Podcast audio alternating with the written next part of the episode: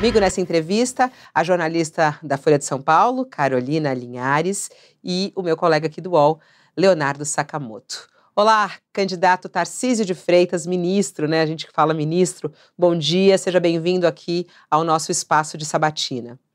Bom dia, Fabiola. Bom dia, Sakamoto. Bom dia, Carolina. Uma honra estar aqui. Obrigado pelo convite e parabéns pela iniciativa da Folha de São Paulo, do Grupo UOL, e um cumprimento a todos os espectadores das plataformas, né, das diversas plataformas onde essa sabatina vai ser transmitida. Olá, Sakamoto. Bom dia. Reta final aqui na nossa sabatina, né? Tem mais dois dias e a gente conseguiu nessa missão ouvir todos os pré-candidatos. Bom dia para você. Bom dia, Fabiola. Bom dia, Carol. Seja bem-vindo, ministro. Olá, Carol. Bom dia para você. Bem-vinda mais uma vez à nossa sabatina. Bom dia, Fabiola. Bom dia, Sakamoto. Bom dia, ministro. Obrigada pela participação. Eu começo trazendo um pouquinho da sua história, um mini currículo seu, e na sequência já inicio a pergunta e a sua resposta. Quando o senhor começar, já começa o cronômetro de uma hora a partir da sua primeira resposta, para que a gente possa equilibrar o tempo aqui, como fizemos com os demais pré-candidatos. Tarcísio Gomes de Freitas nasceu no Rio de Janeiro, tem 46 anos, é engenheiro civil, formado pelo Instituto Militar de Engenharia, tem especialização em gerenciamento de projetos, formou-se também em engenharia de construção pela Academia Militar das Agulhas Negras, é servidor público de carreira, é vinculado à consultoria legislativa da Câmara dos Deputados, foi chefe da seção técnica da Companhia de Engenharia do Brasil durante a missão das Nações Unidas no Haiti. Foi indicado também para o cargo de diretor executivo do Departamento Nacional de Infraestrutura e Transportes. Isso foi em 2011, durante o governo Dilma Rousseff. Em 2015, foi secretário de coordenação de projetos da Secretaria Especial de Programas de Parceria Público-Privado e Investimentos e assumiu o Ministério de Infraestrutura em janeiro de 2019, no governo Bolsonaro, e foi indicado pelo próprio presidente Bolsonaro para ser o pré-candidato ao governo de São Paulo pelo Republicanos. É, bom dia mais uma vez ao ministro. Eu já inicio com a primeira pergunta, é, ministro, é, querendo saber sobre a sua relação com São Paulo, né? Porque a campanha nem começou e os seus adversários é, nessa, nessa disputa adoram falar sobre isso, né? Mas qual é a relação dele com São Paulo? Nem para time de São Paulo ele torce. É, o que, que ele conhece do estado de São Paulo? Então eu queria muito que o senhor falasse qual é a sua relação com São Paulo e por que o senhor quer ser o governador de São Paulo? Bom, vamos lá, Fabiola. É, primeiro, ainda bem que estão falando disso, né? Que é só isso que tem para falar. Que eu acho uma coisa bem irrelevante dentro do contexto da história e da constituição do povo paulista, da história paulista, da história do desenvolvimento do Estado. É interessante que a minha vida profissional começou justamente em São Paulo quando eu decidi entrar nas Forças Armadas e ingressei nas Forças Armadas pela Escola Preparatória de Cadetes do Exército em Campinas. Então, fui aluno da SpaceX em Campinas, morei em Campinas, me formei em Campinas antes de ingressar é, na Academia Militar das Agulhas Negras. É interessante também que quando você é, é operador de infraestrutura, operador de logística, você estuda Brasil. É, foi necessário, por exemplo, detectar que tinha carga ferroviável para reativar o ramal de Colômbia e o ramal de Panorama para colocar isso dentro do escopo do contrato da prorrogação é, da Malha Paulista, né, que são 6 bi de investimentos em São Paulo. Investimentos importantes como a duplicação do trecho de Tirapina para Santos, o contorno ferroviário de Rio Preto, concluímos a travessia urbana de São José do Rio Preto. A gente também detectou que era necessário acabar com o conflito do trem de carga com o trem de passageiros que chega na Estação da Luz, que atravessa parte do estado de São Paulo e que a gente podia segregar a linha de carga, e isso vai estar contemplado no contrato da MRS. Que nós podíamos fazer melhorias no aeroporto de Congonhas e também preparar esse aeroporto para a concessão, que vai representar 4 bi de investimentos. Ah, concebemos aí um modelo de privatização do Porto de Santos, que no final das contas também vai proporcionar investimentos como o viaduto da Lemoa, como a, a ligação Santos São Vicente por meio do túnel do Maciço, a travessia seca. Ministro, desculpa só interromper, que eu não sei se o senhor, se entendeu a pergunta, assim, não, não que o senhor fez em relação a São Paulo como ministro nas suas ações, mas a sua relação pessoal com São Paulo, né? É, o senhor já morou aqui, o senhor tem parentes aqui, onde o senhor está morando aqui, a sua relação é, pessoal, familiar com o estado de São Paulo, era, era esse o ponto. Ah, perfeito, eu morei aqui, comecei minha trajetória profissional aqui, né, na cidade de Campinas, que é uma cidade super importante do estado. Tenho família morando aqui, na cidade de São José dos Campos, que foi a cidade que eu escolhi para fixar residência. Conheço o estado, tenho me aprofundado nas questões do estado, é, vejo um estado maravilhoso, com grande potencial, com grande. Uh, uh, nós temos capacidade de transformar esse estado na grande locomotiva do Brasil, então isso é uma coisa que motiva muito tem capacidade de perceber onde é que estão os problemas e de construir soluções, que ao longo da vida a gente vai sendo formado, talhado para construir essas soluções. Então, eu me considero hoje muito paulista em termos de atitude, é, em termos de, estar tá inserido dentro da cultura do Estado de São Paulo. E o, a pergunta que o Márcio França falou que vai fazer ao senhor logo no primeiro debate: qual o time que o senhor torce? Olha, eu quero ser eu me propus a concorrer ao governo do estado para ser governador de todas as torcidas. Né? Quero abraçar todas as torcidas, porque o, a, o governo precisa, né, o estado precisa de um governo voltado para o cidadão. Mas confesso uma, um carinho pela portuguesa de desportos, né? Por uma razão simples e afetiva também. A minha mãe é portuguesa de Aveiro, então acho que tem tudo a ver. Mas Ministro, no Rio o senhor é... não torce para nenhum time? No Rio o senhor não torce para nenhum time? Ah, eu sou flamenguista, Fabíola, você sabe disso. Vai lá, Sakamoto.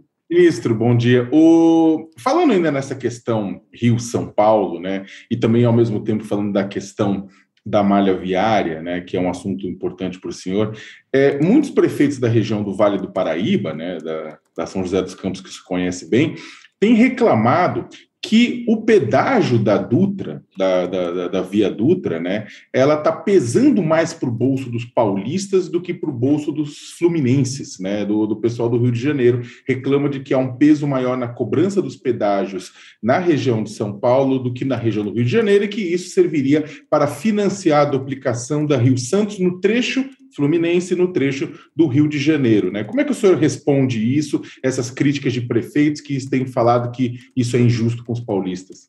Bom, obrigado, Sakamoto, por me permitir esclarecer isso. É, é importante para a gente entender o modelo da nova Dutra.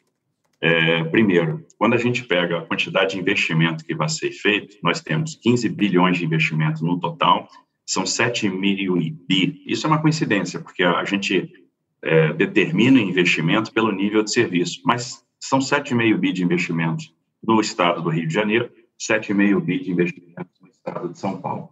Esse projeto foi submetido ao escrutínio público, então passou por uma consulta e a gente apresentou toda a pauta de investimentos que ia ser feita. Inclusive, o Vale do Paraíba vai receber muitos investimentos, com uma quadruplicação, então a gente sai de duas faixas em cada sentido para quatro faixas em cada sentido são vias marginais, são obras de viaduto, acessos aos municípios, é um tratamento especial para o turismo religioso na região de Aparecida, é iluminação de LED em toda a extensão da rodovia e não só nos perímetros urbanos, e isso com uma redução de pedágio. É claro que a redução de pedágio no Rio de Janeiro fica maior. Por quê? É, porque você tinha um pedágio de 15 reais esse pedágio está caindo para 11. Em São Paulo, você tinha um pedágio de 3,80 na Praça do Arujá, enfim, esse pedágio está caindo para 3,27. E a gente sempre disse o seguinte: quando a gente raciocina Dutra, o usuário da Dutra é o usuário que, em grande medida, sai do Rio de Janeiro e se desloca para São Paulo. Essa é a grande origem e destino. E esse deslocamento, se nós não fizéssemos nada e fizéssemos simplesmente a prorrogação do contrato com a aplicação do IPCA, nós teríamos o deslocamento custando 70 reais.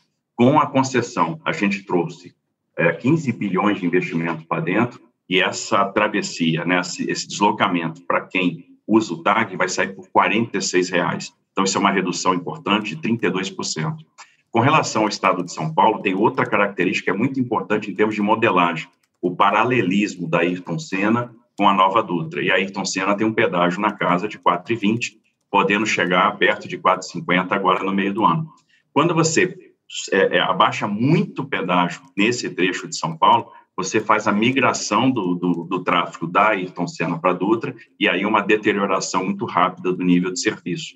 Então, aquela crítica, desculpe interrompê-lo, mas aquela crítica de que o dinheiro, ou seja, aquela crítica dos prefeitos de que essa, no final das contas, o montante, porque também tem, vocês em São Paulo tem muito deslocamento dentro do Vale do Paraíba, que é um polo de desenvolvimento regional. Então tem muito deslocamento que não cruza Queluz, Bananal, que fica até o Vale do Paraíba. E aí tem os prefeitos que reclamam que esse deslocamento vai acabar financiando, de certa forma, só a duplicação da Rio Santos no lado fluminense. Na hora da modelagem, vocês uh, teriam só privilegiado a duplicação do lado fluminense Essa parte da resposta eu queria ouvir o senhor. Ah, isso é super interessante também. Não é verdade, como eu falei, são 7,5 bi sendo investidos em São Paulo e basicamente a Vale do Paraíba e na chegada em Guarulhos. Só na chegada em Guarulhos é 1,4 bi de investimentos. E se você voltar à história, você vai ver o seguinte: nós modelamos a duplicação integral da Rio Santos no trecho federal, que é o trecho que vai do Rio de Janeiro até Ubatuba. Por que, que a, a, a duplicação ficou até Angra? Porque foi o pedido da sociedade no meio da audiência pública. A própria sociedade entendeu que não teria tráfego suficiente para justificar a duplicação de Angra até Ubatuba, que a adequação de capacidade, intervenções de terceiras faixas seriam suficientes e isso ia representar uma diminuição de tarifa, que foi o apelo da sociedade naquela época. Agora, a proposição que nós fizemos no momento da modelagem foi a duplicação integral. Ministro, eu queria perguntar para o senhor sobre as motociatas. Né? O senhor já participou de algumas motociatas com o presidente Bolsonaro, uma das últimas é do dia 15, que foi uma motociata realizada durante um feriado que fechou a rodovia dos Bandeirantes, custou um milhão de reais para os cofres públicos é, do estado de São Paulo é, e reuniu cerca de 3.700 motociclistas.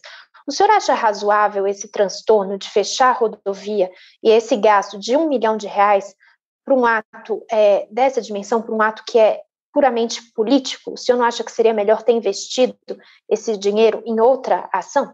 Olha, Carolina, eu não entendo que seja um ato político, é um ato espontâneo. O presidente da República não promoveu, ele foi convidado. É, o nome dessa motocicleta era Acelera para Jesus, então é um, tinha um cunho religioso de comemoração a um feriado importante do calendário cristão, né, que marca o início da Semana Santa, marca a Paixão de Cristo. É, então, o presidente recebeu esse convite, tem, obviamente, o custo da segurança que envolve o presidente da República, houve é, um, um anúncio daquilo que ia ser fechado, em que período que ia ser, para que as pessoas pudessem se preparar. Obviamente, gera algum transtorno, mas é o ônus da democracia quando se promovem é, eventos, manifestações espontâneas, o direito de, de se manifestar, de se reunir, enfim. É, então, acho que é uma coisa absolutamente normal dentro do, dos ditames democráticos que nós vivemos. Ô, ministro, aliás, é, já que falou da, da motocicleta com o presidente Bolsonaro, muitos o chamam de o candidato do Bolsonaro, né, é, a, no estado de São Paulo. O senhor é, tem aí, muitas vezes nem sabe o, o, seu nome, mas é o candidato do Bolsonaro. Eu queria saber se o senhor se sente confortável com esse título, o, can, o candidato do Bolsonaro, é, e quais são suas semelhanças e diferenças com o presidente Jair Bolsonaro? Bom, quem eu sou? Eu sou Tarcísio do Ministério da Infraestrutura, da Secretaria Especial do Programa de Parceria de Investimentos, um engenheiro graduado no IME, alguém comprometido em resolver problemas, alguém que estuda muito e procura trazer sempre uma solução com criatividade, alguém que sempre se cercou de bons times, que sempre investiu muito em plano e equipe. É, sou candidato presidente Bolsonaro, sou sim, e ah, entendo que o presidente Bolsonaro contribuiu muito para o Brasil num combate intenso à corrupção, contribuiu assistindo as pessoas mais necessitadas com um programa de Auxílio Brasil que atenua determinados problemas que havia no, no antigo programa que é o Bolsa Família, principalmente no que diz respeito à rampa de ascensão social, foi o presidente da entrega dos títulos de terra, foi o presidente do marco do saneamento básico, dos leilões de saneamento, o presidente da entrega de água no Nordeste, da conclusão de obras paradas, é, num programa de, de enxugamento da máquina, a despesa administrativa caiu pela primeira vez desde a Constituição de 88. Então, eu não vejo problema nenhum nisso, e o que eu vou procurar apresentar o tempo todo é o meu projeto para São Paulo. Então, eu tenho uma linha também cristã, uma linha conservadora, uma linha liberal, uma linha muito pragmática, uma linha de resultado. E é isso que eu vou procurar mostrar para as pessoas ao longo desse, né, do, do, dessa, dessa, oportunidade de debate, é qual a linha programática que eu vou propor para o Estado de São Paulo. Mas... Vou submeter isso aos eleitores para ver se essa linha programática é aquela que é do agrado e será escolhida. E a pergunta que eu lhe fiz de semelhanças e diferenças, né? É, o, senhor, o senhor é mais calmo, vamos colocar assim, que o presidente Bolsonaro? É mais ao centro? É mais conservador, mais liberal? Quais são as semelhanças e diferenças com o presidente Bolsonaro? O presidente tem seu estilo muito próprio, né? E esse estilo próprio fez dele um fenômeno político inquestionável, porque é um presidente que atravessou crises é, sem precedentes na história do Brasil, na nossa história recente, ou aquelas que a nossa geração pode enfrentar. A gente enfrentou aí uma recessão na Argentina, um desastre de Brumadinho, a crise hídrica, a guerra da Ucrânia, a crise do Covid, e suportou isso, conduziu o país com força, é, conduziu o país com, com, com dentro do, do, daquilo que era possível, dentro de uma linha de é, reformas para o mercado. Então, apesar de toda a dificuldade, conduziu as reformas para o mercado, conduziu o país numa linha de estabilização fiscal e está saindo do outro lado, gerou emprego. É um cara que se comunica muito bem com a sociedade. Eu não posso me comparar ao presidente, porque eu não tenho os mesmos dons que o presidente. Né? Eu não tenho a mesma aptidão política do presidente, eu não sou um fenômeno como o presidente é. Eu tenho é que aprender com ele as coisas boas, é, tenho procurado aprender da melhor forma possível o tempo todo, ouvir os seus ensinamentos, ouvir os conselhos, absorver o que é bom.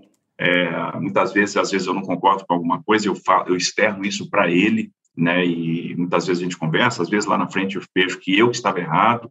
Então isso faz parte também do processo de aprendizado. É, procuro aprender muito, né? Procuro ouvir mais, obviamente, eu sou que, mais o que, que o senhor O que, que o senhor já discordou dele e disse para ele? que o senhor discordava? O senhor consegue dar um exemplo? Consigo, por exemplo, olha, eu, eu discordava, por exemplo, de uma determinada posição com relação à vacina. É, eu me vacinei, vacinei minha família e achava que estava fazendo a coisa certa. Eu fiz isso com convicção. E acho que a gente tem que sempre preservar a liberdade.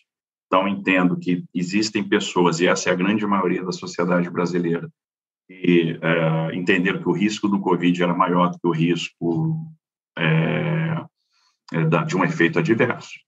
E essas pessoas procuraram a vacinação, perfeito. E o governo disponibilizou essa vacinação, porque o governo comprou as vacinas.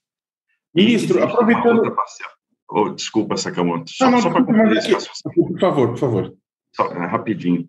É, existe aquela parcela que, daquelas pessoas que é, entendem que o risco do efeito adverso era maior que o risco do Covid. É uma parcela pequenininha das, da população, mas elas também têm que ter o seu direito respeitado. Então, eu externava isso, que entendia que ele estava perdendo capital de uma maneira desnecessária, porque o Brasil era um dos sete países do mundo é, produzindo imunizante em território nacional, disponibilizou quatro imunizantes diferentes, investiu mais de 30 bi de reais para disponibilizar imunizantes, várias famílias puderam escolher que tipo de imunizante tomar, então eu discordava da, vamos dizer, da linha da narrativa, né? E eu acho que a gente tomou a atitude correta e fez a narrativa errada. Mas é um exemplo, e isso eu externava sempre para ele.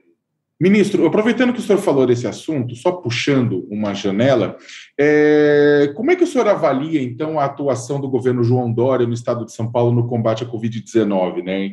Ah, bem, a gente teve né, um embate muito forte entre o presidente e o ex-governador com relação à própria questão da vacina, com relação à questão principalmente do distanciamento social, do fechamento do comércio para impedir a propagação do vírus. O senhor teria feito alguma coisa diferente no estado de São Paulo? Paulo? Sem dúvida, sem dúvida teria feito muita coisa diferente. E aí a gente pode buscar também o paralelismo daquilo que foi feito no governo federal. Entendo que nós tivemos mais acertos do que erros. Observe que a gente teve o maior despejo de liquidez da história do Brasil, na economia, da história recente. Ah, empregos foram preservados por meio da criação do benefício emergencial, por meio do PRONAMP, é, houve o recompletamento de saldos do Fundo de Participação de Estados e Municípios, naquele momento que era dramático, em função da perda de receita dos entes da federação. Graças a isso, muitos estados e municípios puderam pagar seus salários. Caso contrário, não pagariam os salários e o caos seria maior. O governo veio com auxílio emergencial, ou seja, o governo olhou muito as pessoas. Eu entendo que em São Paulo, de certa forma, se delegou muito a gestão para a equipe médica, isso sem olhar todos os contornos ou todas as repercussões da decisão. No momento em que o governo federal buscou baixar tributos, o governo de São Paulo aumentou tributos, isso foi muito ruim, isso estrangulou o setor produtivo, fez caixa, mas foi, ah, ah, na minha visão, inadequado, e se fechou muita coisa de forma desnecessária, sem considerar realmente o perfil da pandemia em cada uma das regiões sem considerar o perfil de determinados negócios. Então, eu teria uma, uma postura absolutamente diferente da que foi tomada aqui. Mas, espera, o senhor, desculpe o senhor falou que teria uma postura absolutamente diferente na avaliação final, mas ao mesmo tempo o senhor falou que é, acha que houve fechamentos equivocados, mas é, a pergunta é: o senhor teria fechado? Porque o presidente Bolsonaro era contra qualquer fechamento, né? Eu também sou. Fechado. Você é contra? E, e a favor. E, e, eu entendo o seguinte, Sakamoto, perdão. Uh, eu entendo que era possível você conscientizar, trabalhar com distanciamento social, mas manter as atividades em funcionamento, que o Brasil tem uma outra característica, é um país pobre, é um país de gente que precisa ali tirar a sua fonte de renda e que poderia ter passado muita dificuldade se não fosse uma assistência imediata, filho do governo federal. O senhor falou que discorda do presidente em relação à questão da vacina. Queria saber se o senhor concorda disso. Tá? Oi? A narrativa, a narrativa da vacina. A narrativa Tem o Brasil da... disponível. Sim. O Brasil é, comprou. Agora, o, Agora, em relação às críticas do presidente ao Supremo Tribunal Federal e as críticas do presidente também é, em relação ao nosso sistema eleitoral, né? O senhor que agora é candidato, o senhor confia no sistema eleitoral brasileiro? O senhor confia no voto eletrônico? E o que, que o senhor acha das críticas do presidente ao Supremo e ao nosso sistema eleitoral?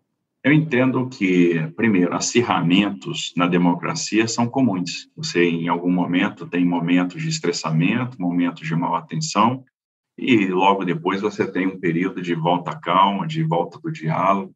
Então, isso faz muito, é, é, faz parte da essência democrática.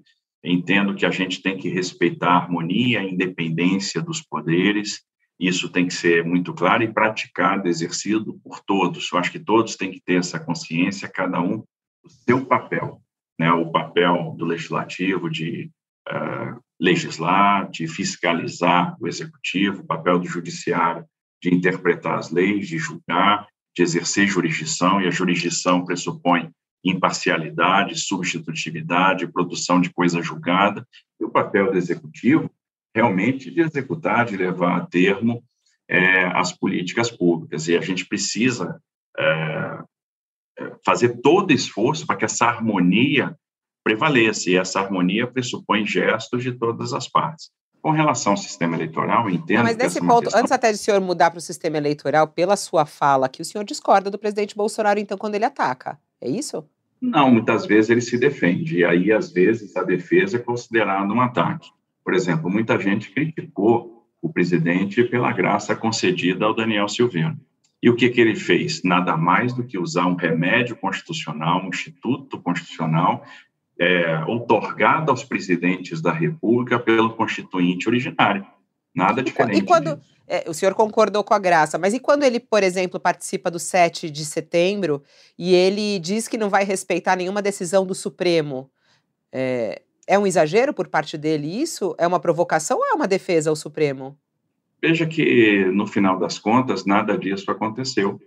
Né? A gente, como eu falei, teve uma situação de, de acirramento de ânimos e logo depois a gente teve um gesto. Eu considero que essa questão do 7 de setembro é uma questão superada. Até voltando agora à questão do sistema eleitoral, entendo que quem tem capacidade de discutir e disciplinar isso é o Congresso Nacional. O Congresso Nacional já colocou a sua posição sobre o sistema, também para mim é uma questão superada. O próprio Tribunal Superior Eleitoral convocou é, vários, várias pessoas ou personalidades ou entidades, né, e uma delas foram as Forças Armadas, para avaliar o sistema. Eu acho que essas, essas pessoas que foram chamadas apresentaram contribuições, eu espero que essas contribuições sejam levadas em consideração, para o acatamento ou não, e com as suas justificativas. Ministro, É, me chamou a atenção, o senhor disse que, que o governo Bolsonaro combate a corrupção, né? E eu ia justamente perguntar para o senhor, porque o senhor fala desse tema, né? Diz que não admite corrupção. Eu ia perguntar como é que, como é que o senhor é, se sente, né? Fazendo parte aí, fez parte e está apoiando um governo que tem, sim, uma série de escândalos de corrupção. Mais recente, no MEC, a gente pode também lembrar as acusações de corrupção na compra de vacinas, a própria questão da rachadinha, que implica a família do, do presidente diretamente, e hoje a Folha mostra ingerência né, na Polícia Federal. Como que o senhor é, responde a esse tipo de escândalo, quando o senhor diz também que, que o governo combate a corrupção? Olha, o governo combate a corrupção, combateu a corrupção, por exemplo, é, colocando técnicos em posições chaves, rompendo com aquela lógica de alocação de, de posições por critério unicamente partidário. Eu vou só dar um exemplo. Quando nós chegamos no Ministério da Infraestrutura, eu recebi oito portos, oito empresas portuárias, e as oito davam prejuízo. Uma foi liquidada, que foi a Companhia Docas do Maranhão, e as outras sete passaram a dar resultado positivo. O Porto de Santos, que sempre foi alvo de denúncias, de problemas, de prisões, e que dava meio bi de prejuízo em 2018, passou a dar lucros, lucros recorde, e esse ano vai ter mais um lucro recorde, está com 1,2 bi de caixa e deu meio bi de resultado positivo. Correio deu resultado positivo.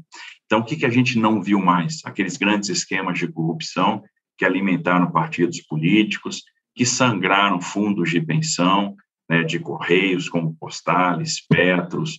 A gente não viu mais a, aquela sangria na Petrobras, né, do Petrolão, o esquema do mensalão. Isso a gente não viu mais. Mas a gente está vendo um orçamento controlado pelo Centrão e a distribuição de emendas é, sem, sem critério. Isso a gente está vendo agora.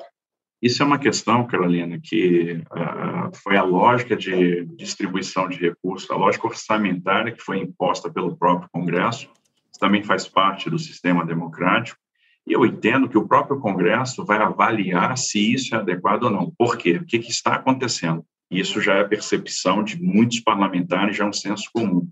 À medida que muito do recurso discricionário ficou na mão do relator, os ministérios foram ficando cada vez mais minguados, e aí ficou cada vez mais difícil para o executivo fazer a política pública.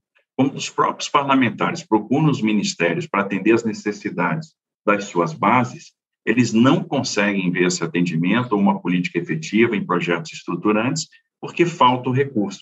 Então, eu, eu acredito que muito rapidamente o próprio Congresso vai reavaliar essa distribuição de recursos e a questão da emenda de relator. Eu acho que isso é uma coisa que é questão de tempo. E acho que o debate vai evoluir para, em pouco tempo, também se discutir o excesso de vinculações de receitas, que, de certa forma, estrangula a sua capacidade de definir a prioridade na política pública. Então, acho que é um processo é, de evolução, de maturação, é, de construção aí de maturidade orçamentária e de realmente é, voltar o orçamento a ter o seu papel como instrumento de planejamento, como instrumento direcionador de política pública, que é fundamental. Ministro, Bom, por que, que o senhor optou, no final das contas, pelo Republicanos, por sair candidato, se filiou no Republicano, sendo que no início do ano o senhor mesmo afirmava que tendia ao PL, que é o partido pela qual o presidente Jair Bolsonaro acabou se filiando.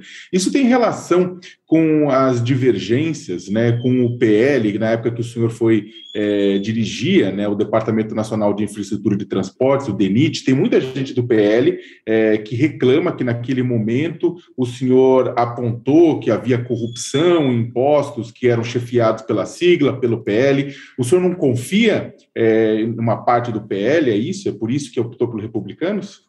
Não, não. Eu entendo que, às vezes, os partidos uh, têm problemas, eu acho que também todo mundo tem a oportunidade de, uh, de aprender com, com, os problemas, de construir soluções, de construir um novo caminho. Na época que eu fui para o DENIT, de fato, o DENIT estava vindo de seis operações de Polícia Federal em sequência, é, precisava ali de uma injeção de governança e foi isso que a gente procurou dar. Entendo que a gente foi bem sucedido nesse, nesse papel. Ah, agora, a ida por republicanos tem uma conotação diferente, é uma questão de construção política. Então, naquele momento, havia um distanciamento dos republicanos com o presidente da República, e a gente entendia que os republicanos eram uma força relevante para fazer parte dessa coalizão nacional, para construir um projeto nacional. E, de repente, a saída por republicanos, ela ajudava a construir essas pontes. Então, a minha ida por republicanos tem muito mais a ver com essa construção de ponte do que propriamente com qualquer resistência ao PL. Tem o título do PL. Mas o senhor reconhece que essa resistência em uma parte do PL existe, né? Porque inclusive é público, né? Você tem pessoas do PL que reclamam, falam com jornalistas, falando, poxa, ele foi ele, ele foi desleal com a gente na época do governo Dilma, a gente não quer proximidade. É, essa discussão ela acaba existindo. E aí eu queria saber como é que o senhor vai lidar, porque o senhor mesmo falou recentemente que gostaria de um vice do PL, né? e provavelmente o vice será do PL, a mantida a conjuntura. O que, que pode mudar esse cenário, Sakamoto?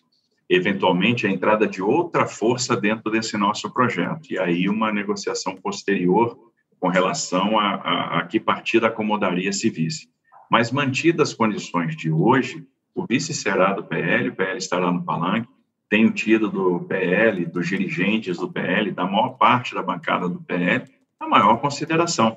É, procurei tratar no Ministério da Infraestrutura sempre com muito respeito os parlamentares que traziam as suas demandas legítimas de obras para suas bases, obras que resolviam problemas e procurei atendê-las todas da melhor forma possível.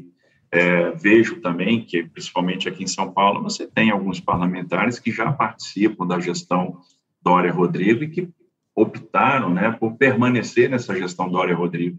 Eu acho que esse caminho tem que ser respeitado. Eles fazem parte do governo, desse governo, entendem que esse caminho é bom. Eu quero construir, obviamente, um caminho diferente. E todo mundo que entender que o caminho que eu estou querendo construir é um caminho adequado vai ser muito bem-vindo. Falando até nesse seu período é, no DENIT, o seu ex-colega de governo Bolsonaro e também agora seu adversário, Abraham Weintraub, deu entrevista para a gente essa semana aqui e ele fez algumas críticas ao senhor, né? Uma delas é relacionadas às omissões, segundo ele ali, uma espécie de vista grossa, alguns casos uh, no órgão onde o senhor respondia, né? Ele até disse, abre aspas, o Tarcísio não tem nenhuma acusação de corrupção, mas ele foi indicado e não concursado para o DENIT. E durante 10 anos em que ele esteve envolvido em fiscalizar o DENIT, ele não, não acompanhou nenhum caso, não, não encaminhou nenhum caso é, de mal feito, é, falando que se sentia surpreso com isso, quer dizer, não tinha nada de errado. Aí ele comparou com o caso dele, em um ano e meio no MEC, ele enviou 15 casos para o Ministério Público, para a Polícia Federal e à Justiça. O senhor fez vistas grossas? É, como é que o senhor responde a essa acusação aí, insinuação, não sei nem acusação, mas uma, uma insinuação de Weintraub? É, isso mostra que ele desconhece o que foi a nossa gestão no DENIT, ah, ele não era concursado do DENIT. Não, eu era concursado da Controladoria Geral da União, trabalhava na auditoria da CGU. Era o coordenador geral de auditoria da área de transportes, que fazia fiscalização no Ministério dos Transportes, no DENIT, na Valec. Quando o Ministério se envolveu num problema, eu fui chamado lá quase que na condição de interventor. É, para um cargo em comissão de direção do DENIT, sendo concursado, sendo de carreira, da Controladoria Geral da União, como é meu caso, era meu caso do Ministério da Infraestrutura, concursado da Câmara dos Deputados, consultor legislativo de carreira, cedido ao Ministério para aquela função de ministro. Observe que nós saímos de um período, nós enfrentamos seis operações de Polícia Federal em sequência. Eu assumi o DENIT e a gente não teve mais no meu período nenhuma operação. É, eu fui ordenador de despesas de 13, 14 bi por ano e eu saí do departamento com as minhas contas julgadas regulares pelo TCU. Foram quatro contas julgadas, três regulares, sem nenhuma ressalva, uma com ressalva, e, e sem nenhum problema, sem nenhuma mácula, sem nenhum tipo de desgaste. Então, entendo que a gente fez um bom papel, inaugurou uma nova era no departamento, trouxe boas práticas. Agora, recentemente, no Ministério da Infraestrutura, eu instituí lá a secretaria, a subsecretaria de integridade. Eu entendo que isso foi um ganho no sentido da governança. Essa secretaria foi mobiliada, ela chefiada, liderada por uma policial federal, uma delegada de polícia federal. A gente lá promoveu é, o canal, o mecanismo de seguro de denúncia de desvios, de malfeitos. A gente instituiu o radar anticorrupção, a supervisão efetiva ministerial em todas as vinculadas, com muita orientação, detecção de fragilidades, congestão de riscos. a gente estabeleceu o processo seletivo para dirigentes, então quem queria ser dirigente no isso Ministério, daí, de uma isso, superintendência isso foi tudo durante, uma... Isso foi tudo durante o governo Dilma, né, ministro? Isso não, não, isso, isso que eu estou citando agora já no governo Bolsonaro. Já no governo... É, eu acho muito interessante... É... A, a, a, escolha de dirigentes, a análise de integridade eu acho interessante na... o senhor até falar é, da diferença aí, porque o senhor esteve nos dois governos, governo Dilma e governo Bolsonaro, né? Qual a diferença entre eles na sua análise, hein, ministro? Na verdade, Fabiola, eu tive três governos. é verdade, no, no Dilma, Temer. No governo Temer e no governo é, Bolsonaro.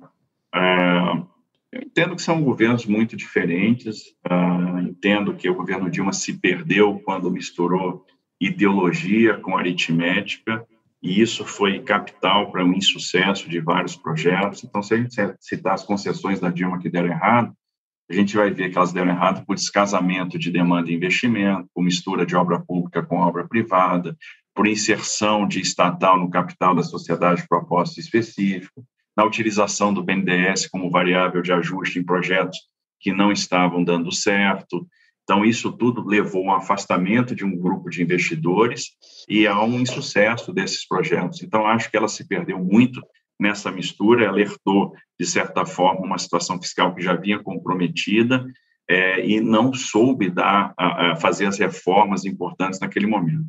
Acho que o governo Temer marcou um rompimento de uma era anti-business para uma era pro-business. A gente evoluiu muito em termos de governança e começou a caminhar na direção das reformas que promove, que podem promover um, a, a, no final das contas o ataque àquelas questões que, que limitam o nosso crescimento estrutural. E o governo Bolsonaro é um governo que realmente continuou projetos, teve uma visão de Estado para, para várias áreas, a área de infraestrutura é uma delas, a gente manteve projetos em andamento, manteve equipes, conseguiu alocar técnicos, é um, é um governo de bons projetos e de uma linha que me agrada muito, que é a linha liberal. Então, entendo que a gente avançou muito, principalmente naquelas reformas que podem combater o baixo crescimento estrutural do Brasil em temas importantes, como a da regularização fundiária, como do saneamento básico, como o combate à, crise, à escassez hídrica no Nordeste, como Ministro. na questão do reequilíbrio da matriz de transportes. Eu queria fazer uma pergunta já trazendo aqui para o estado de São Paulo, né? A gente sabe que o governador João Dória é um opositor político do presidente Jair Bolsonaro, eles tiveram embates, né? E o governo aqui em São Paulo reclama de não ter uma interlocução institucional com o governo federal, né? E que isso travou, atrasou uma série de obras, de empréstimos, de parcerias. Eu posso citar a questão da, da CEAGESP, do Piscinão de Jabuticabal, a obra da hidrovia Tietê-Paraná, a própria ponte Santos-Guarujá. Então, a dúvida que fica é o seguinte: o, o governo dificultava é, a realização dessas, desses investimentos aqui em São Paulo é, de forma proposital? Existia uma, uma diretriz do governo Bolsonaro de não atender o Estado de São Paulo? Olha, não, isso nunca aconteceu e eu vou dar aí o contra-exemplo. Nós trabalhamos muito bem com vários governadores do Nordeste que eram igualmente opositores ao presidente Bolsonaro, viabilizando, por exemplo, a dragagem do Porto de Cabedela, a federalização da MA 006 do Maranhão, né, e resolvendo as questões da Transnordestina em Pernambuco, é, no Ceará. Então, em, é, tivemos uma relação muito boa com a governadora do Rio Grande do Norte, então a nossa visão sempre foi uma visão de Estado. Agora, alguns projetos de São Paulo, às vezes, é, não andavam, porque, por algum motivo, não deviam realmente andar, porque havia uma diferença de conceito, uma diferença de percepção. Eu vou lhe citar o exemplo da Ponte Santos-Guarujá. Ora, o projeto que a gente recebeu da ponte, ele é, era uma, uma ponte que atravessava o, o canal é, do Porto de Santos numa área importante, que era justamente na área da frente dos terminais de containers, na frente do terminal da BTP, do que vai ser o STS-10, que vai ser o maior terminal de containers do Porto de Santos, do terminal do Ecoporto, e o financiamento dessa ponte ia se dar pela prorrogação do contrato é, da ECO, que administra lá o sistema imigrantes, ou seja, a tarifa já é muito alta e para fazer essa ponte eu ia impor essa tarifa alta por muitos anos. Então, isso significa trazer um custo Brasil ou não atacar a questão do custo Brasil. Quando eu raciocino com túnel, por exemplo, Santos Guarujá, e coloco isso dentro da privatização do Porto de Santos, eu tenho uma solução que tecnicamente é mais adequada, que ela, o túnel vai passar por baixo do canal, não vai interferir na manobrabilidade das embarcações e vai ser financiado com dinheiro da outorga do porto. Ou seja, é uma questão de conceito, não uma questão política, é uma questão técnica. E essa questão, é, toda vez que a gente colocou a técnica na mesa, a boa técnica na mesa, as questões saíram. Ministro, ah, falando um pouco de segurança pública, né? É, o senhor, bem, a gente vai ter um tempo, um ter pergunta, botar de câmera para o senhor, de outras coisas assim, mas tem uma declaração que o senhor deu é, recentemente, que acabou gerando bastante polêmica, que o senhor falou que São Paulo fez um pacto com o crime organizado de não combatê-lo. Estou lendo até a transcrição. E por que se optou por não combater o crime organizado? Porque combater o crime organizado dá efeito colateral. O senhor acredita que o Estado de São Paulo fez um pacto com o crime organizado ou a sociedade paulista? Eu acho que eu fui mal interpretado, Sakamoto. Eu até agradeço a oportunidade de fazer esse esclarecimento aqui. O que eu falei, na verdade, é uma reprodução do que existe em alguns livros que tratam, né, que narram a ascensão é, do PCC, que é um movimento que começa nos presídios e toma um corpo é, grande.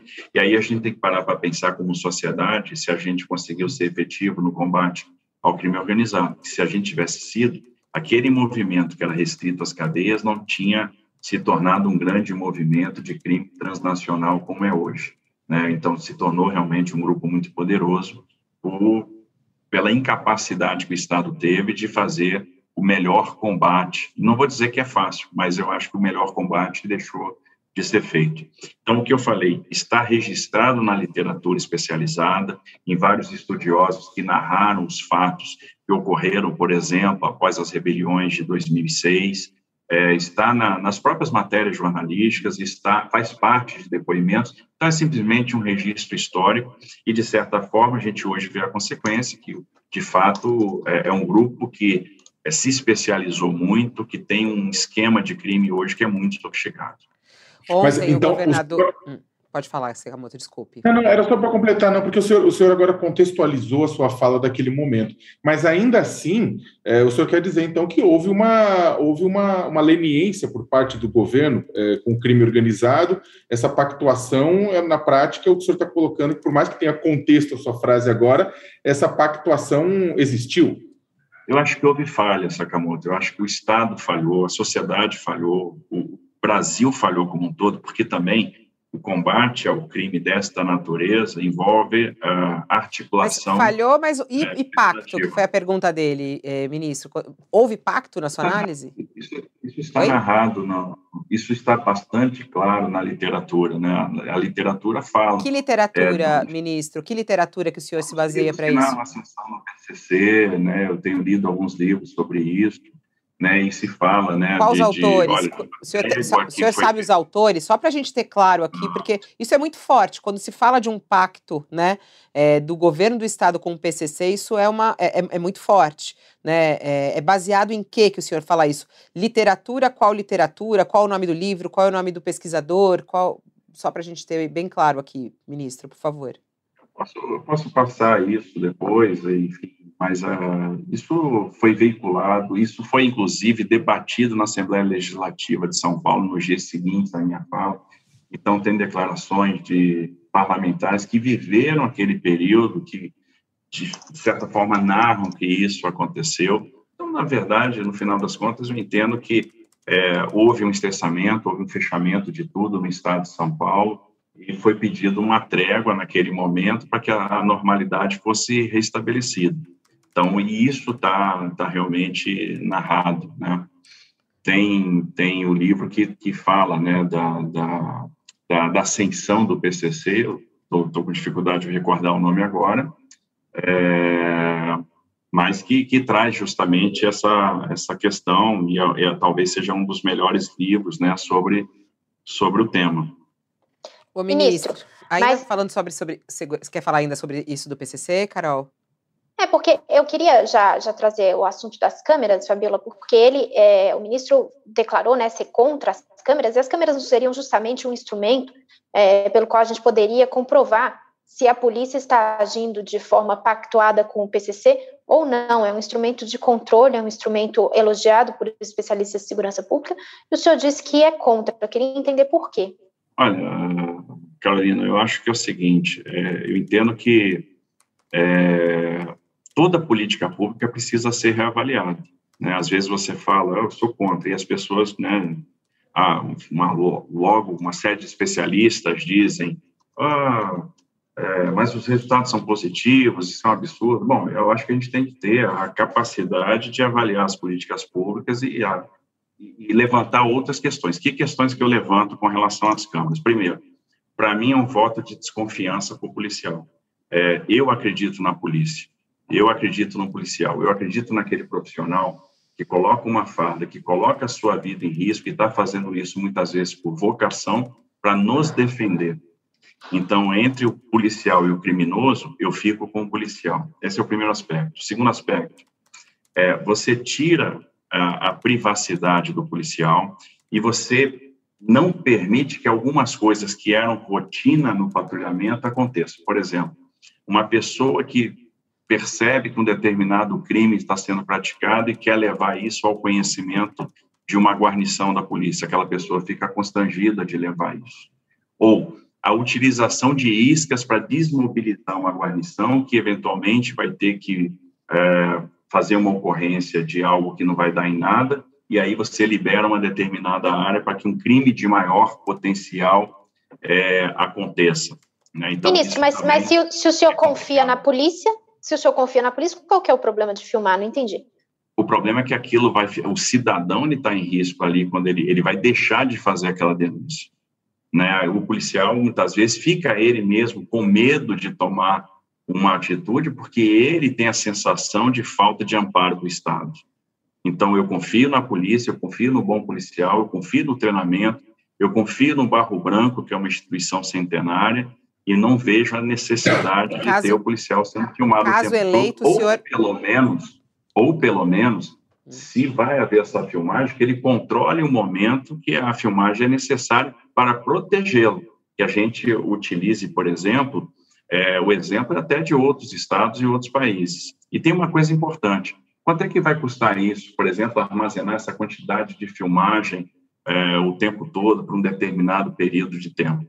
Às vezes, esse custo é aquele que o Estado deixa de investir no monitoramento de bandidos que estão soltos, que precisavam ser monitorados pelo Estado e que são reincidentes em crime. Então, o que, que eu estou dizendo? A gente precisa reavaliar a política pública. Eu não acho que seja uma política que esteja é, completamente perfeita e que não careça de mas, uma reavaliação. Mas o senhor Isso vai retirar as câmeras caso eleito? O senhor vai retirar as câmeras caso eleito? Eu vou reavaliar a política pública, ou eu vou retirá-las, ou o policial é que vai ter o comando da filmagem. Não vai ser como é hoje. E em relação mas, aos resultados já é obtidos com as câmeras, ministro, o senhor é, não reconhece, por exemplo, a redução do número da letalidade policial? É, o, o senhor não reconhece isso? Olha só, a letalidade policial pode ser, eu acho que primeiro, você precisa dos instrumentos para punir maus policiais. Os instrumentos têm que ser efetivos. O mal policial, como tem gente ruim em qualquer instituição e a minoria, esses, policia esses mal policiais têm que ser punidos, afastados. Agora, os bons policiais têm que ser prestigiados e preservados. E a grande maioria da instituição é, é boa. Outra coisa, o que a gente está percebendo, é, conversando com as pessoas, é que as pessoas estão com medo. As pessoas estão sendo assaltadas, as pessoas estão tendo que ter dois celulares e deixar um celular em casa com Pix e levar outro para a rua para não sofrer golpe. As pessoas estão se sentindo inseguras, as pessoas estão procurando carro blindado. Então tem alguma coisa errada. É, que Mas, bons ministro... resultados são esses? Porque no final das contas se deixou de fazer o enfrentamento ao crime, em alguma medida. A, a, a, nós temos guarnições onde os policiais estão ficando constrangidos, eles estão preferindo não se engajar a se engajar. Essa me parece esse me parece ser o problema. Agora, esse ponto do, do enfrentamento que o senhor está falando. Um é... é só para só colocar uma coisa que já de uma resposta dele anterior, o senhor falou com relação à questão da testemunha, né, da, da denúncia, de tudo isso, e o, o problema da, da, câmera atrapalhando a questão da privacidade do policial.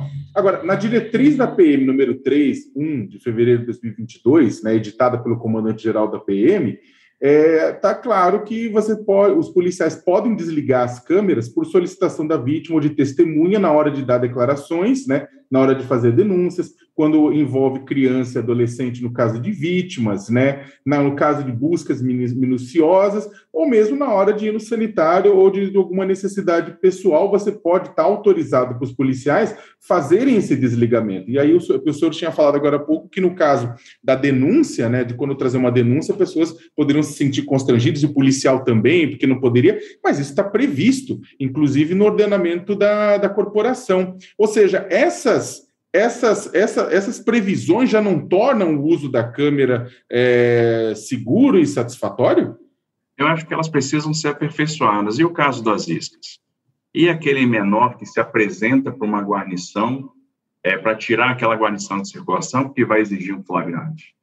E por que, que a gente não está investindo mais em monitoramento de criminosos que estão soltos, sendo reincidentes em crimes? Eu também tenho esses questionamentos, eu também tenho essas dúvidas. Né? Então, eu entendo que a política pública de segurança tem que ser reavaliada. Eu acho que os resultados não são bons.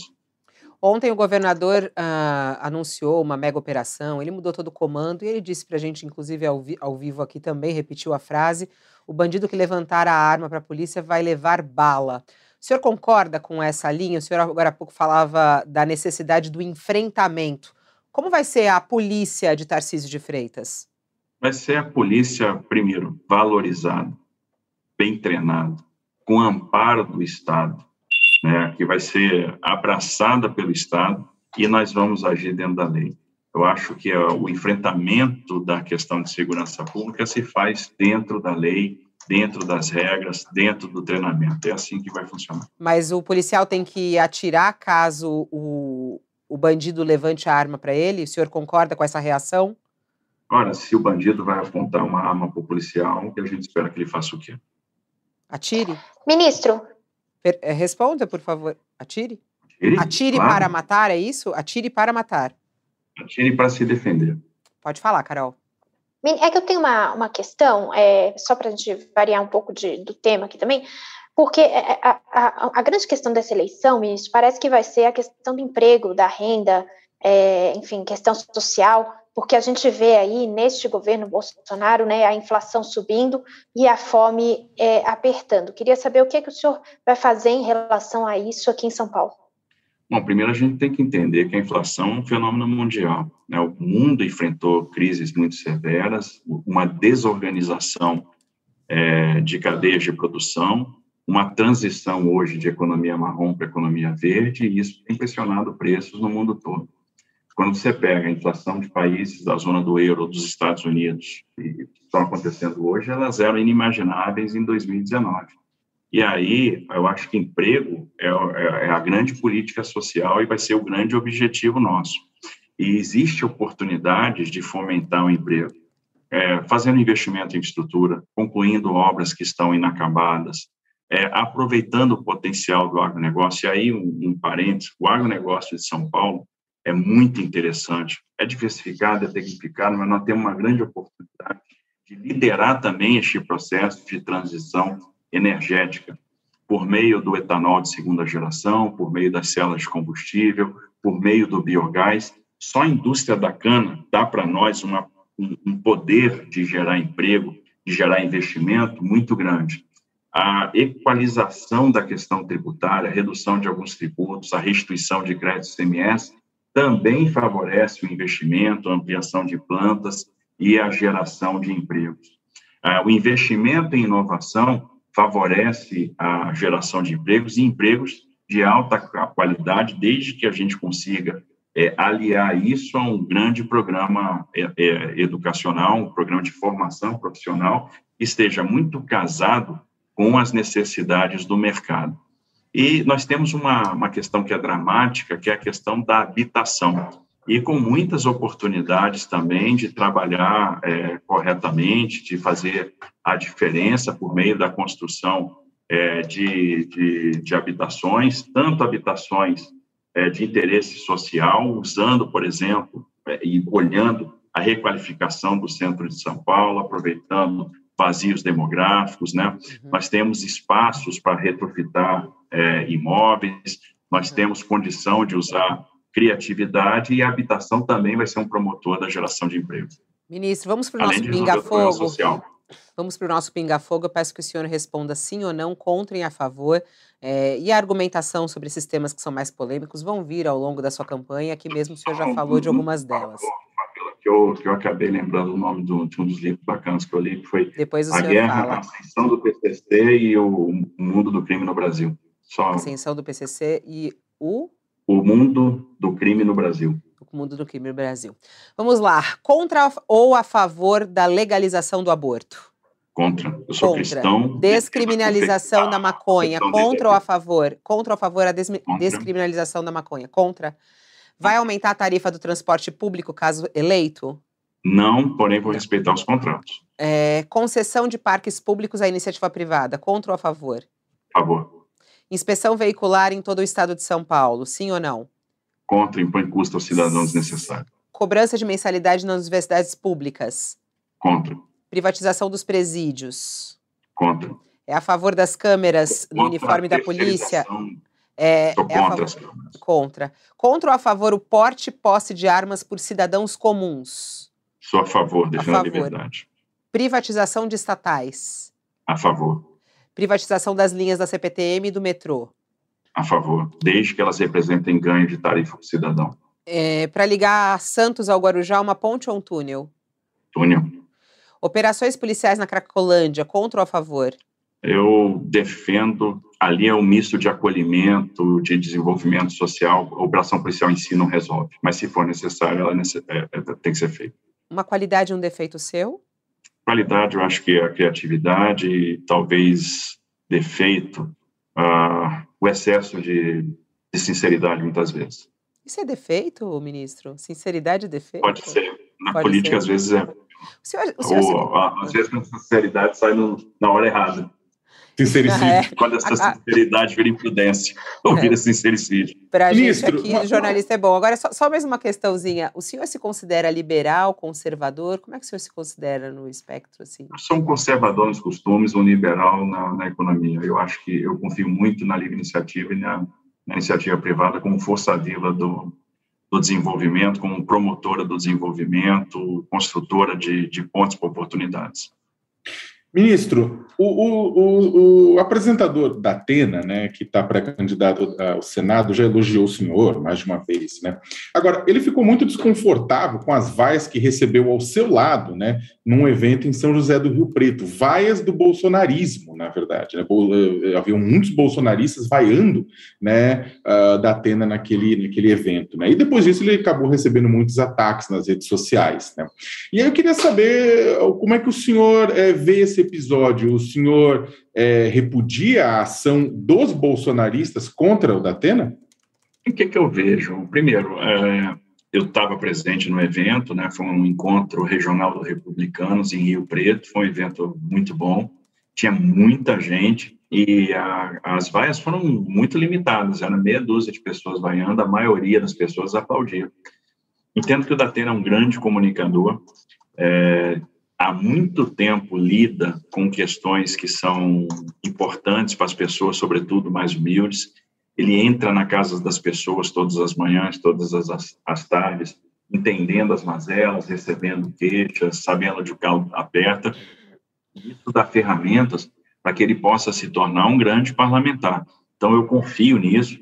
Às vezes, as pessoas são julgadas por uma declaração ou outra, ninguém vai ser feliz em todas as declarações, principalmente quem está muito exposto, né, quem fala. Mas o senhor, nesse episódio, desculpe interrompê-lo, mas nesse episódio exatamente, o senhor acha que ele foi é, mal julgado por uma declaração? O senhor é, repudia a ação do, da militância bolsonarista contra o Datena? Exatamente, acho que era esse o cerne da minha pergunta. O senhor acha que a militância bolsonarista errou? Eu acho que é uma questão de esclarecimento, de construção também de, de entendimento. É, eu não, não, não aponto erro nem acerto, eu acho que é, é entender um contexto, um cenário, a importância de uma, de uma determinada pessoa dentro de um projeto.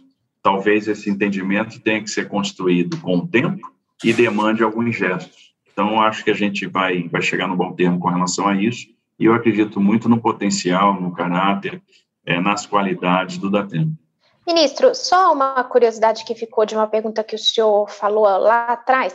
É, o senhor estava falando que parte do PL apoia é, Rodrigo Garcia, inclusive também talvez o PP apoie o governador, né? O senhor disse que tudo bem, que quem acha que esse é o projeto pode seguir, mas o fato é que com isso o senhor vai perdendo é, apoiadores do, dos partidos que deveriam, em tese, estar com o senhor, e o senhor disse que está tentando atrair outras forças. Então, a minha dúvida é, para suprir esse vácuo aí de partidos que estão indo para o Rodrigo Garcia, o senhor está conversando com quem? Quem o senhor quer atrair? Olha só, a gente, primeiro, se falava muito que republicanos ia ficar com, com Garcia, acabou não ficando, veio conosco. É, o Datena chegou a anunciar que estaria com eles, veio conosco. É, uma parcela, a maior parcela do PL está conosco, e o PL vai estar no nosso palanque, uma grande probabilidade de fazer o candidato ou a candidata a vice-governador. É, hoje nós temos apoios de parlamentares do PSD, do MDB, então, é uma coisa, estamos conversando bem com, com o PTB, eu acredito que o PTB vai estar conosco, o PSC está conosco, inclusive é onde o Datena está filiado, temos a possibilidade de ter o PRTB conosco, então a gente aos poucos vai agregando massa crítica, vai agregando apoios, é um movimento que vai crescendo né, e vai ganhando adesão, eu tenho sentido essa adesão, tem sido muito bem acolhido onde eu tenho ido, a mensagem está sendo muito bem recepcionada, e isso se transforma, isso é uma usina geradora de motivação. À medida que esses apoiamentos vão chegando, você vai sentindo o acolhimento, é, você vai ganhando motivação. Nós vamos ter agora o início dos trabalhos, né, de, é, vamos dizer, de, de, de, estabelecimento desse plano de governo, a FIF vai ser uma peça importante para coordenar, mas eu vou contar com Jorge Lima, com Bruno Serapião, com João Sampaio, ou seja, vamos montar um time de peso para ter um bom plano. E como eu falei, eu acredito. O marqueteiro vai ser o do. O marqueteiro vai ser o do Sérgio Moro mesmo? Vai, vai. vai. Já fechou com ele? Paulo Nobel. E o senhor já mudou para São Paulo? O senhor já mudou para São Paulo? Já, já alugou um apartamento aqui, uma casa, ou está num flat? Já está morando na capital eu, paulista? Eu, na verdade, aluguei um apartamento no ano passado em São José dos Campos, né, que é onde a gente tem família tenho passado os finais de semana lá e já aluguei um apartamento aqui em São Paulo. Na semana que vem estou mudando para este apartamento na capital. Ah. Bate ponto, ministro. O senhor, te, o senhor tem um posto Ipiranga. Quem será o posto Ipiranga de Tarcísio, caso vença? Bom, a gente está construindo, Sakamoto. Eu acho que eu quero montar é um grande time, né? Sem, é, vamos, estão procurando aí, por exemplo, economistas jovens é, que me ajudem a ter uma visão criativa das questões econômicas e ajudem realmente a promoção do emprego, porque a promoção do emprego, um impulso ao, ao setor produtivo para que ele seja realmente, uh, para que a gente possa aproveitar as oportunidades para que, que a gente está vivendo hoje. Nós temos aí uh, a crise do Covid e a guerra da Ucrânia despertaram o mundo para um problema. E o mundo no futuro vai ser dividido em dois blocos, né, os países democráticos e os outros e nós vamos passar por uma redivisão de cadeias globais de produção. E se a gente mostrar que nós temos mão de obra treinada e, e equacionar o manicômio tributário, a gente tem todas as condições para é, é, reindustrializar o Brasil e São Paulo pode ser a grande locomotiva desse processo, porque tem é, é as condições para isso. Tem a mão de obra qualificada, tem, uma, tem aí é, também a, a, a, infraestrutura, tem tudo para realmente ser uma grande alavanca. Bom, tempo encerrado aqui. É, ministro Tarcísio de Freitas, pré-candidato do Republicanos ao governo de São Paulo, queria agradecer a sua participação na sabatina aqui é, respondendo a todas as questões. Isso é, é muito importante né, para a gente construir é, essa democracia que ainda vai caminhando no nosso país e defendê-la. Né? Eu acho muito importante a gente ter esse espaço aqui de conversa e até para conhecer as suas propostas e conhecer mais o senhor. Muito obrigada. É, boa jornada aí ao senhor na sua caminhada em São Paulo. Olha, eu que agradeço né, a deferência, o espaço, a oportunidade. É, contem sempre conosco e com e sempre que esse espaço foi aberto, a gente vai aproveitá-lo. Então, fico muito honrado com esse tempo disponibilizado. Obrigada, Carol. Até mais tarde. Hoje tem às, às 16 horas? Tem, né, Carol? Temos, temos candidato do PCB, Gabriel Colombo, às 16 horas, então até mais tarde. E é isso. Obrigada, ministro. Até mais tarde, Sakamoto. Obrigada, Fabiola. Tchau, tchau, Sakamoto. Até mais tarde. É, até daqui a pouco a Fabiola no All News, né? Meio a gente vai estar junto. Mas muito obrigado, ministro. Obrigado, Carol. Até mais. Bom, e assim a gente termina mais uma sabatina. Lembrando a você que tão, estão todas disponíveis aí. Eu acho muito interessante, enquanto a gente está fazendo aqui a sabatina, é, vão chegando mensagens. Ah, esse é o meu candidato. Não, esse eu não vou votar e por aí vai. Eu acho que o objetivo é justamente esse: a gente conhecer um pouco mais quem quer estar no comando do Estado de São Paulo pelos próximos quatro anos. Está disponível aí para você as sabatinas na íntegra, todas elas feitas aqui pelo UOL e pela Folha de São Paulo. Voltamos então logo mais, às 16 horas, com mais uma entrevista ao vivo para você. Obrigada pela sua companhia e uma ótima quinta-feira.